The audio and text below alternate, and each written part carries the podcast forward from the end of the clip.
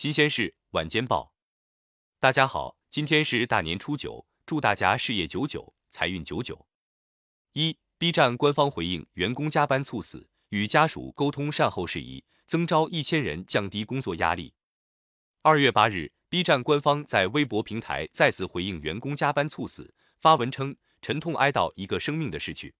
B 站表示，逝世员工于二零二零年五月加入 B 站武汉分公司，事发后善后工作处理不善，目前已与家属沟通事宜。B 站表示，暮色木心作为图文审核组的代组长，他没有回乡过年，带领小组安排了一天八小时做五休二的春节轮值排班计划。B 站表示，公司将扩招审核人员，增加招聘一千人，以此降低人均工作压力。二，特斯拉中国客服回应部分车辆被曝减配，出厂车辆都符合规定。据报道，特斯拉内部信显示，为应对芯片短缺，特斯拉对上海制造的 Model 3和 Model Y 汽车进行了减配，去掉了电子助力转向系统中两个电子控制单元其中的一个。但特斯拉中国官方客服回应称，我们出厂的每一辆车辆一定都是符合国家规定的。三，二月八日。南芯半导体发布关于对小米澎湃 P1 不实传言的说明称，近日关注到网络上出现了很多关于小米澎湃 P1 的不实传言，与事实完全不符。南芯半导体在说明中表示，小米澎湃 P1 芯片为小米自研设计，南芯半导体代工，内部代号 SC 八五六幺，并提到小米自研的澎湃 P1 充电芯片与南芯 SC 八五七幺拓扑结构完全不同，是不同设计、不同功能。不同定位的两颗充电芯片。四，山东联通宽带温馨提示：一个账号最多接入十五个终端，超出算违约。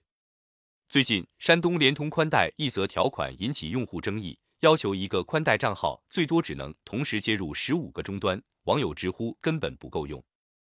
在山东联通宽带的官网温馨提示中写道：同一宽带账号线最多同时接入十五个家庭接入终端，含 PC、手机、Pad。智能电视及各类通过有线或 WiFi 方式接入互联网的智能家居终端共享网络出口。山东联通提到，接入终端数量超出限制的视为违约，山东联通有权暂停提供互联网服务。五，NASA 表示已与洛马公司签署可从火星起飞火箭研制合约。美国航空航天局 NASA 二月八日称，已经与洛马公司签署可从火星起飞火箭的研制合约。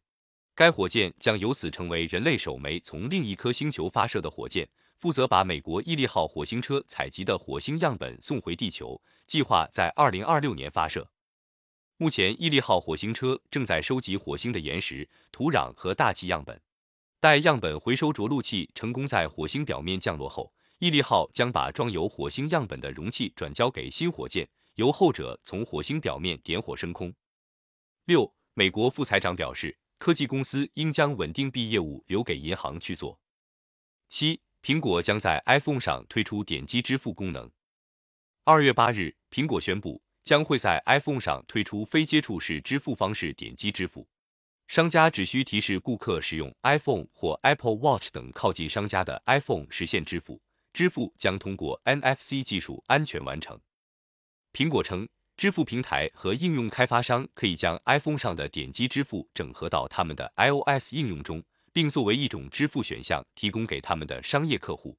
Stripe 将是第一个向其企业客户提供 iPhone 版点击支付的支付平台，其他支付平台和应用程序将在今年晚些时候跟进。八供应链消息：三月发布搭载 M2 芯片的苹果入门款 MacBook Pro。日前，彭博社报道。苹果今年将推出配备 M2 芯片的全新款入门级 MacBook Pro，同时取消 Touch Bar 设计。这款新品将取代2020年11月推出的 M1 机型。据 DG Times 的最新消息，搭载 M2 处理器的入门 MacBook Pro 将在三月发布。除了处理器之外，新款入门 MacBook Pro 中使用的大多数组件都与现有 M1 芯片型号几乎相同。九，贝克汉姆祝贺张琳艳。二月八日，中国女足姑娘二十一岁的张琳艳当选二零二二女足亚洲杯决赛未来之星。当天，英国球星大卫·贝克汉姆在社交媒体发文，恭喜他在亚洲杯夺冠。在与韩国队的决赛中，替补登场的张琳艳制造一粒点球，随后又打进一球，帮助中国女足扳平比分。